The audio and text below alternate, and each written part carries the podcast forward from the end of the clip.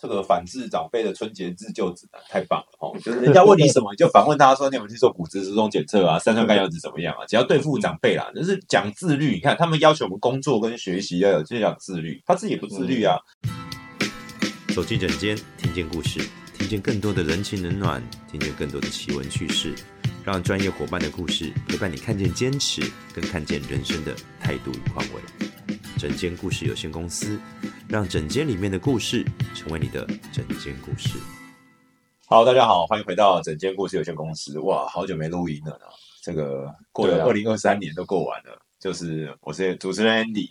今天我们趁着年节要将至哦，跟大家聊聊这个处理过年的时候 要怎么样对付家中长辈的方法哦。所以 我们请到了一位啊，这个平常的。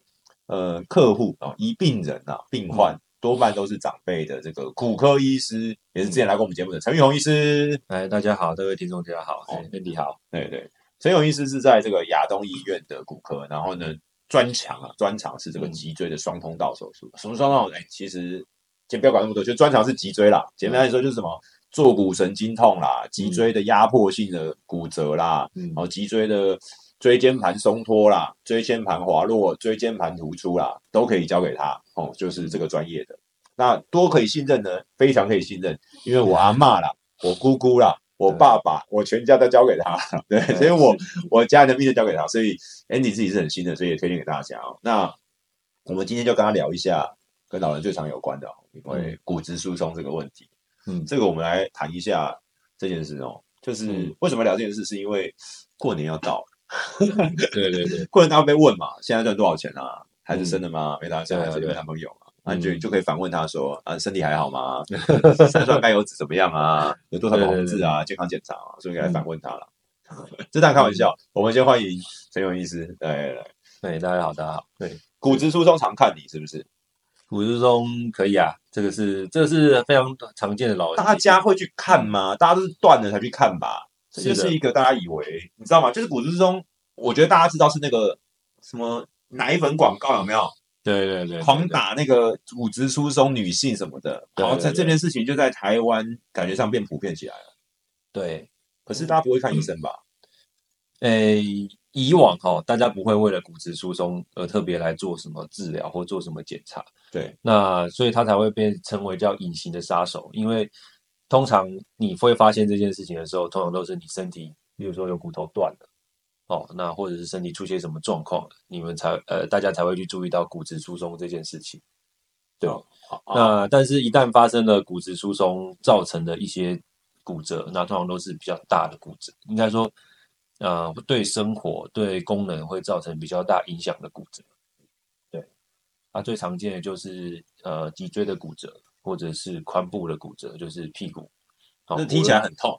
对，当然第一个痛，第二个是它的恢复的功能上会比较差，这是医学。简单来说，就是你一旦真的骨折，就不会跟原来一样了，不会跟原来一样。因为骨，你看你说髋部其实屁股这里嘛，就是骨盆腔，然后那个脊椎就是腰嘛，对不对？那等于说你移动就会，大家可以想象是半身不遂，就是你好了之后也不会跟原来一样灵活。对，就是跟行动上或跟功能上都会息息相关的地方。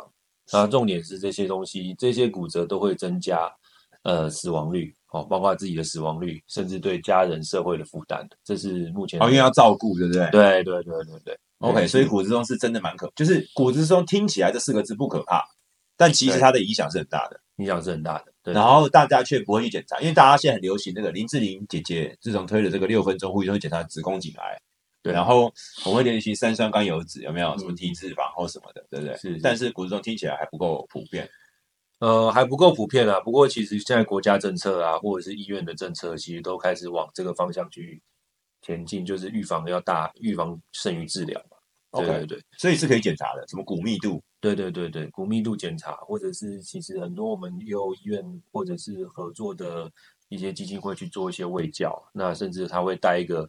简单的小仪器筛检筛检的仪器，让你去做，让你去做筛检。那我请教一下，这个骨密度是一个什么抽血吗？还是怎么样？它怎么搞？哎，骨密度大概有分两大种方式哦。第一个是比较筛检的方式，它是用呃有点像超音波的方式去量你的脚后跟，嗯，哦，脚后跟的去做一个骨密度的初步的检查，哦，不用侵入性，所以不会痛。不用侵入性，其实都不用侵入性哦。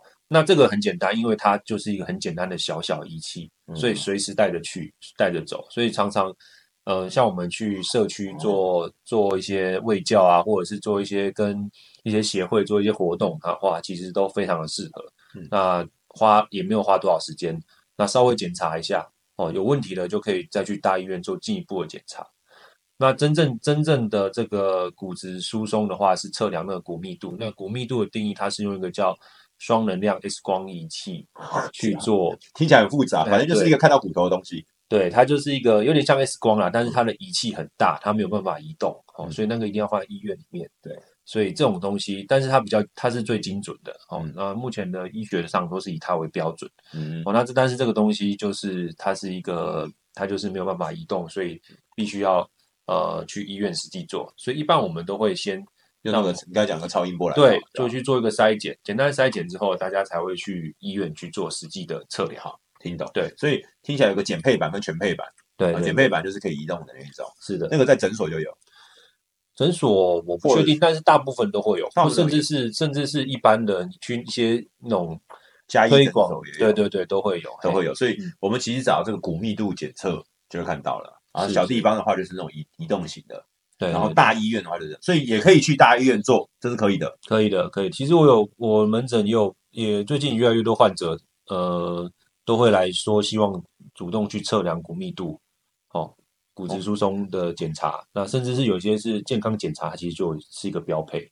哦，现在也开始有，因为我刚才讲过对对这件事，所以基本上，呃，我们过年回去遇到老人，不是遇到长辈，对对对 就可以问他说，其实提醒啊，就是要记得做骨密度，对，然后就可以。威胁他跟，因为他会擒了我们嘛，我们也擒了他们，对对就是说对对对就是髋关节骨折非常痛啊，然后以后半身不遂啊，然后脊椎嗯骨折也非常危险啊，所以这骨质骨疏松一定要注意的这样子。对啊，这也是一个反制他们的方法。哦 非常好，没错没错没错。所以这就是我们今天的主轴，有没有？我们等一下会继续，我们等一下会继续的往下问，那骨折能怎么办？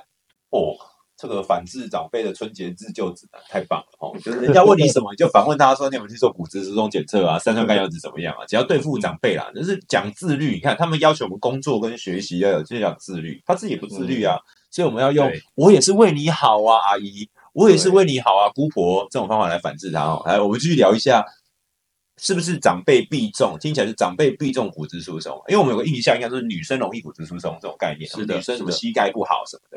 所以到底谁会？老年人会？四十岁以上会？还是女人才会？什么样子的感觉？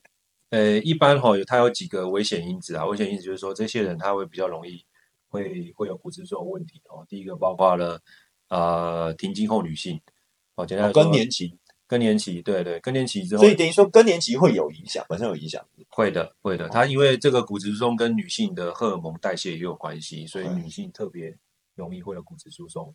哦啊，第二个是共那慢性病的，哦我们就说呃共病比较多哈、哦，包括说糖尿病、高血压、心脏病这些大家熟知的三高。嗯，哦，那第三个抽烟喝酒，有抽烟喝酒的人，无论男性女性都几率基本上是必中啦。抽烟喝酒必中。对，抽烟喝酒必中。哦，抽烟喝酒是哦，太棒了！对付什么姨丈、姑丈那种，哎，对对对对对，他在喝酒的时候你就可以，哦，OK，三高就是吃年夜饭的时候就可以问嘛。哎三高问哎，什么时候结婚呢？啊，那你哎吃这样子会不会三高会不会有影响啊？这样会影响骨质疏松，就可以带出来这个 哎互相高来高去，听懂？所以抽烟喝酒必中。抽烟喝酒几乎必中。OK，好，嗯，所以抽烟喝酒、更年期女性、三高还有吗？男生，呃所以男生没男生听起来真的比较好，是不是？男生在骨质疏松方面确实是相对少了。不过，假如说本身有一些呃特殊的慢性疾病，例如说哦、呃甲状腺嗯哦甲状腺疾病，或者是一些自体免疫疾病，嗯哦这一类这一类的话，其实骨质疏松的几率也相当高。也会提高。对所以要是甲状腺亢进，我觉得甲状腺疾病一般人理解比较多的，应该甲状腺亢进或甲状腺低下，是的就是特别瘦、特别胖，不管是亢进或低下都有可能影响。都会有可能影响，OK，所以并不是说甲状腺低下别人胖就不会骨质疏松，一样有可能。都有可能。好，所以三高、抽烟喝酒、嗯。更年期女性，然后甲状腺的状态，甲状腺有时候年轻人比较会啦，但嗯，好，所以前面三个就是对付长，不是关心长辈，我都是为你好，没有，这是真的啦，说真的啦，因为我自己对觉得，我自己也觉得我自己是男性男性之外，我在看那个健康检查的时候，其实我不会特别看骨质疏松这件事。然后我觉得我在跟我家人啊聊天的时候，其实我也不会特别想到骨质疏松，因为我们只会讲到抽血验尿，去看一些指数，特别什么内脏啊、肝呐、对不对？嗯压力啊，甚至是过敏。但是其实不会想到骨密度这个事情其实是重要的，好像骨头生了就没事一样。嗯对嗯嗯，然后所以一出现就真的是个大事。对对，好，那我我问一下啊，好，我去测了骨密度，对不对？不会很花钱嘛？不会很花钱，嗯就好 OK，应该是两千块以内 KO。一般来说，呃，两千块有找，两块有找，所以一般还还包括抽血，还还送抽血的对了。好，这大家知道，所以是你送红包不如送他健康嘛，对不对？好，所以是两千块以内有找，还包括抽血。那他可以不抽血，只有骨密度嘛？呃，因为我们一般哈会大医会院的话，一定会配比较应该说比较全面性的一个检测啦。哦，因为这个骨质疏松跟你的身体的电解质，包括磷啊、包括磷、钙哦，甚至是一些呃维他命 D 的一些活性，都需要做一些你会整体评估的来看，不会真的是看那个密度。你会讲，你会顺便看一下到底什么原因，所以你在问诊的时候配合这些指数也会是的，是的，对好，所以假如要抽血，大家还是配合抽血啦。啊，假如真的不想的话，就去小一点的那种卫生所或者是诊所的话，就是用那个移动型的。所以听起来医院的话，就一定会配合抽血去完整的看你的身体健康指数，就是，应该说比较推荐了，嗯嗯，比较推荐做一个完整性的一个评估会比较好。但是还是两千块有找，所以听起来是值得的。嗯，应该是不会太贵，对啊 OK 嗯那我就要问了，那我知道之后能怎样？吃药有效，打针有效，吃东西有效，喝牛奶有效。呃，一般我们会让患者去分成三个三个等级啦，哦，包括说第一个是呃，我们会以数值数值来看，那一般我们会看一个 T score 哦，那负一点五到二点五之间的这个患者，他是属于骨质比较缺乏，还没到骨质疏松，嗯。那这类的话，我们会比较会就等于说跟他喂教了哦，嗯包括从生活的形态哈、哦，吃东西的习惯上去做一些喂教哦，希望说可以可以透过这些方法去做做矫正哦。那到了骨质疏松的话，那那一般我们还但是还没有骨折哦，例如说他只只知只知道自己有骨质疏松，这一个就是大家现在的状况。对，其实大部分都是这样子哦。那这部分我们也许会考虑跟他推荐用一些药物做治疗，无论是打针的、吃药的，目前都有很好的解决方法。那一旦有了骨折哦，那那就回不去了，对不对？对，就是说你的状况已经严重到有产生骨折的状况下，那这种我们都会一定一定会治疗。好，所以呢，我我确认一下，所以第一件事你刚才提到是你是改变生活习惯，这不可能啊，哈、就是是，对不起，难不成你各位在听的人没有什么坏生活习惯吗？难不成说不喝酒就不喝酒吗？对，难不成坐在你对面的姑丈姨啊？这我其实有点性别歧视，好像男生比较容易抽烟喝酒，实际上是嘛？好，对，呃，因为在统计上也是啦，哦，确实就是呃，难不能要改变生活习惯？我自己觉得相对困难，这是一定的。那只是说骨质疏松，因为它是一个病症，所以它真的有药物，并不是说。因为我觉得一般人的印象可能停留在要怎么多喝呢？用食品类或者食物类来调整，这还是生活习惯，但它其实是有药的，它有药的，它有药的。所以它是可以有效的改善这个骨密度。哎诶，应该说它有分两种一般我们骨质疏松药物大概有分呃维持型，就是呃 避现状维持，必要再变得更糟不要变得更糟，或者是讲，应该说我们说了哈，我们骨质之所以会疏松，它是有两个代谢的方，呃，两个两个两个路径的哈。第一个是骨头生成嘛，哈，啊，第二个是骨头代谢，所以它是一个新陈代谢的过程。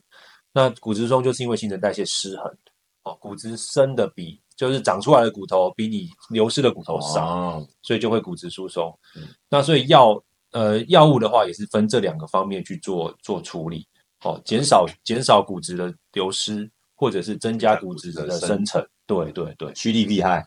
对啊，听懂，哦，哎呀很很有道理。所以，嗯因为它有个药物动力的机转，就可以完成这件事，所以这是明确可以治疗跟有效果的。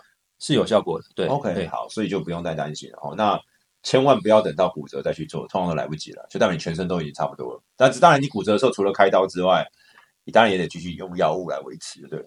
对，目前基本上我们遇到的，以我来讲啊，基本上我都会帮，我不只是处理骨折的部分，也会也会去针对他的骨质疏松去做检验，那甚至建议他做一些药物的治疗。其实这才是根本的、对 OK，好，没有你讲到一个好医生的重点，就是你不会只看治疗当下的病，或是为了开刀开刀，你会去看到底为什么他发生这件事，原因是什么，他才会真的变好，对对那就赚钱就会变少。对 哦，这个哎，这不好说，这个不好说。但是没错啊，但是好的医生的确会赚钱变少，但是你希望他变好是真的哦，所以一定要看到问题的根本，问诊的好处，好处就在这里哦。所以要是大家觉得医生啰嗦，不不不，医生真的关心你的，的确是该啰嗦哦，这些是该啰嗦的哦，真的关心你的。那我就再往下问哦，因为我觉得大家会有些迷失哦，因为像我本来就不会觉得说骨质好像有明确的药可以做，然后它没这么没那么没那么重要似的，所以。所以大家想，因为大家理解骨质疏松，就是喝牛奶，听到说什么钙容易流失这些的，所以它也是可以预防的，对不对？喝牛奶喝什么？嗯，人家说不能只喝一杯，要喝更多，或者也不能喝太多，超过之后会把钙带走。嗯，所以要怎么预防？我要吃什么？吃钙片或者有意义吗？有有，对，目前哈，我们这个国健国健局哈，哦，国健国健署国健署哈，国健署它有针对这个钙质还有维他命 D 的补充，都有定出一个明确的标准哈。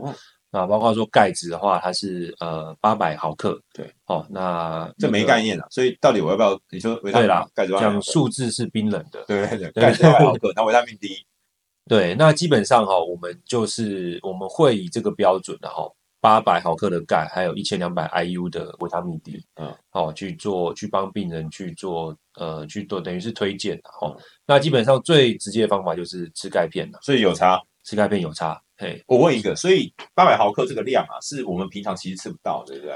以亚洲人的，以亚洲以台湾人的习惯哦，不太可能。哦，我觉得这是不够。好，讲白来说，代表我们日常吃东西，以国健署八百毫克、一千八百毫克的钙，一千两百 IU 的维生素 D，基本维生素 D，对，基本上是靠食物吃不到的。因为来说不够，对，明确不够。因为有很多营养素其实吃得到，多脂肪会流掉，那水溶性的就流掉了。对对对。但这两个是就真的吃不到。对，其他亚洲人的这个饮食习惯是很难做到的，所以一般我们就是会建议直接使用钙片。OK，用钙片去做补充。钙片也不贵啦，所以大家也不用担心说要吃什么东西很贵。对对对，只是说钙片要有一个注一个注意点，购买的方的的原则就是它必须要有呃最好最好就是要搭配维他命 D，它才会吸收。是不应该说医学上已经证实，你单纯只吃维他命 D 或者是呃钙片哦，单纯补钙。没效，没效，要两个一起，要两个一起。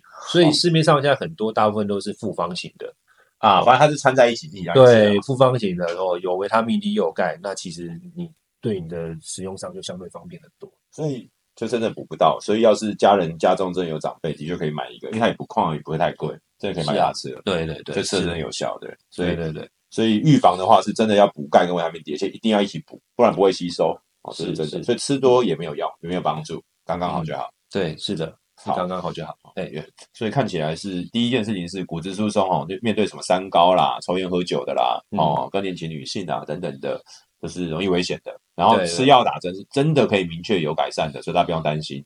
对，哦，真的可以吃药就解决了。那再来是说钙真的会不够，这也是真的，不是谣言哦，不是广告而已，所以它真的会不够，所以是真的可以在过年的时候问一下长辈。那最后我们来聊一下，在年夜饭上也可以问哦，因为你看聊到吃钙片跟讲维生素 D，你看讲得出来八百毫克一千两百 IU，我跟你讲姨丈啊姑姑就闭嘴了啊，大姨妈三叔公就会知道哦，看你是这一次回来吃年夜饭是有备而来啊，就是专门针对他，就是专门针对长辈的健康，关心长辈的健康，对对对，避免长长辈是关心我们的收入啊、考试、孩子嘛，对不对？没错，好，吃钙。跟维生素一定要一起吃哈，八百毫克一千两百 IU，大家可以记下来。嗯，然后检测骨质疏松是不会痛的哦，然后也便宜的，然后吃钙跟维生素 D 也不会太贵哦，所以长辈要是他从那个。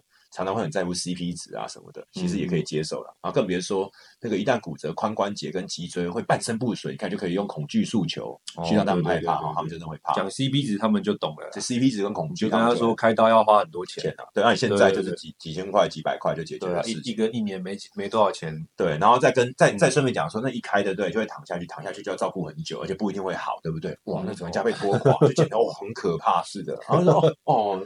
大过年不要讲这个，这个他们都记在心里的，所以就会很担心，有没有？好，真的是呃，不用省小钱花大钱哦，日常注意，因为这个真的是大家平常不会想太多，特别在过年的时候，及关怀长辈是重要的。讲回来，那他们吃那个葡萄糖胺补那个软骨有用，是有用的吧？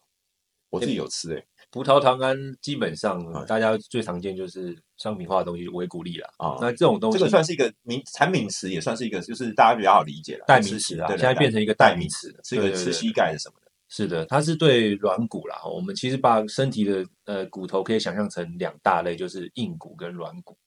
那硬骨的退化叫做骨质疏松，就刚才讲的那个嘛，不对，对啊，软骨的哦退化就是退化性关节炎。哦，这样我相信大家就很好懂。就是爬山之后膝盖会痛，哎，这个就不是硬，爬山之后爬山骨折叫做硬骨退化，爬山之后膝盖会痛是软骨退化。对对对，OK，好好好，可以让大爬山摔倒不会 会腿断的，就是硬骨退化；爬山但是膝盖会痛就是软骨退化对，这样当然这样当然讲有点粗略，但是跟哦长辈讲就很有很有用。对对对他们就比较记得起来。对对对，哦，那这个也是一样，很多人问啊，爬山你膝盖会不会痛啊？就是软骨，就是因为长辈就会问说啊，吃那个葡萄胺就就就会固骨质疏松，不一样的对。不一样。哎，所以葡萄糖胺是医学上还是有意义的一个它有它的意义啦，只是说就是要长，你们简单来说，这些都是要对要定期定额、长期服用啦。因为它就因为那这样听起来，从刚才的逻辑来看，也是因为，它跟代谢有关嘛，它就会退化磨损，所以是的你要是吃不够，它就会磨掉。哎，对，可以这样想。那我再问下一个，你磨掉了之后，它会长回去吗？不会。哎骨硬骨部分有机会，软骨部分比较没有机会。好，所以所以真的要吃的。所以假如我换个方法问你，你自己家人长辈，你会推荐他吃，他可能会吃。对，假如假如他们愿意吃，我一定会请他们，我一定会强迫他们吃。好，你这句话这句话很好，对骨科医师自己会让家人吃这种维含补钙的，还是有意义，补钙跟补方还是有意义的。对对，像我妈妈现在都有固定在吃钙片，还有在吃呃，都维他命 D 跟钙片都她都有在吃。对 OK，然后葡萄糖胺这种就是补软骨是真的有意义。对，葡萄糖胺基本上就是看看个人了，因为这个东西稍微比较贵一点。对哎，OK，对对，好，然后每天高钙饮食就不会骨松吗？就是还是会，因为刚才讲了，钙吃不到八百毫克嘛，维他命 D 也不能吃得，不太容易吃得到，除非你特地。对，应该说吃了吃了，当然，呃，你说骨骨质中会不会就比较降低？当然会，但是会不会完全不会？那也要看你个人的其他生活习惯啊，包括说有没有运动啊，或者是你有没有抽烟喝酒啊，或者是你本身就有什么慢性疾病啊。嗯，其实这个这些因子都是环环相扣对，的。然后后面也不会改的，我相信要改早改了，对啊，这个 算了啦，江山易改，本性难移。那感觉起来，其实过年这一次面对长辈，刚好他问我们的功课、考试、读书，对不对？嗯然后生孩子、结婚，我们就问他一下健康，关怀一下，我也是为你好嘛。对啊，对啊就其这是一个很好的方法。对，就记得大家记得，我也是为你好这句话就好了。毕竟我们是他带大的嘛，对不对？从小被问到大，应该学两招了。所以吃高钙，他说我每天都吃高钙，没有用啦，医生说没有用了。然后就然后吃钙片，光吃钙片也不行，要配合维他命 D 维他命 D。是的，然后去做骨质疏松不贵嘛嗯，CP 值很高嘛，避免未来要长照嘛，对不对？对，然后方便家人嘛，方便自己嘛，生活品质嘛，都是很好的一个沟通的的方法切入点，而且也会让我们成为一个更成熟的大人。不管是面对情的，不是是面对家人的健康，因为我相信大家随着大家的年纪渐长，会开始越来越担心周遭的家人。啊，不要等到了来不及的时候再问。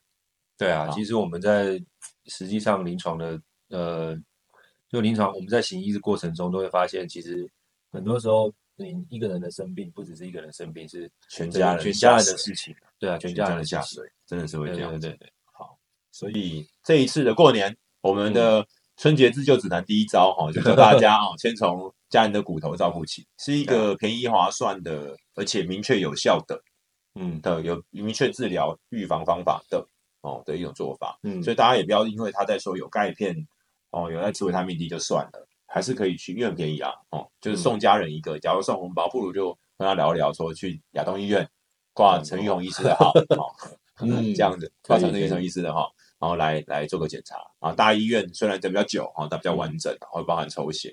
那没关系，比较远没关系，找一般的诊所，其实应该找搜寻骨密度，在我们应该都会找到附近的诊所，会那个超声波对啊仪器嘛，也是 OK 的，所以很便宜的，对了。嗯啊，陈医师最后过年要去哪里玩？呃，可能就带小朋友再走走一走走一走了，因为过年要值班嘛，对不对？对啊，过年要啊，值班。好，哎大家知道医师很辛苦，小孩不一定要当医生。要是有大家在逼你当医生，就可以想一想，当工程师有时候医生赚，对不对？对对，这也是一个 你可以过年跟家人讨论的话题。对对对对，医生你就赚几百万，但每一个礼拜、每一天的工作，每一个礼拜工作大概六七十个小时左右啦，然后还要值班嘛。嗯，不止啊。不止哦七十个小时不止，七个小时啊。对，然后呢，一开个刀，你开过最长的刀几个小时？嗯，好像八个小时吧。八个小时开一场刀小时对啊，出去再进来，出去再进来，还要换科一起开，对不对？嗯，然后还要跟家人解释并一起面对，然后一个门诊开四十个人，对，面对四十个人开四十场会吼。好，嗯为什么要讲这一段呢？在最后就知道，平常我们还是要对医师好一点，特别是留在医院的医师。然后讲这一段，方便大家作为这个新年面对长辈质疑未来要干嘛的时候的讨论。然后这一部分，你自己会让小孩当医生吗？但是不会了。哦好这个，好，我们这段有录下来，好，谢谢大家。我们整间公司有限公司，下次再见。好，大家拜拜，大家拜拜，春节自救就要看现在了。好，下次再见，拜拜。拜拜拜。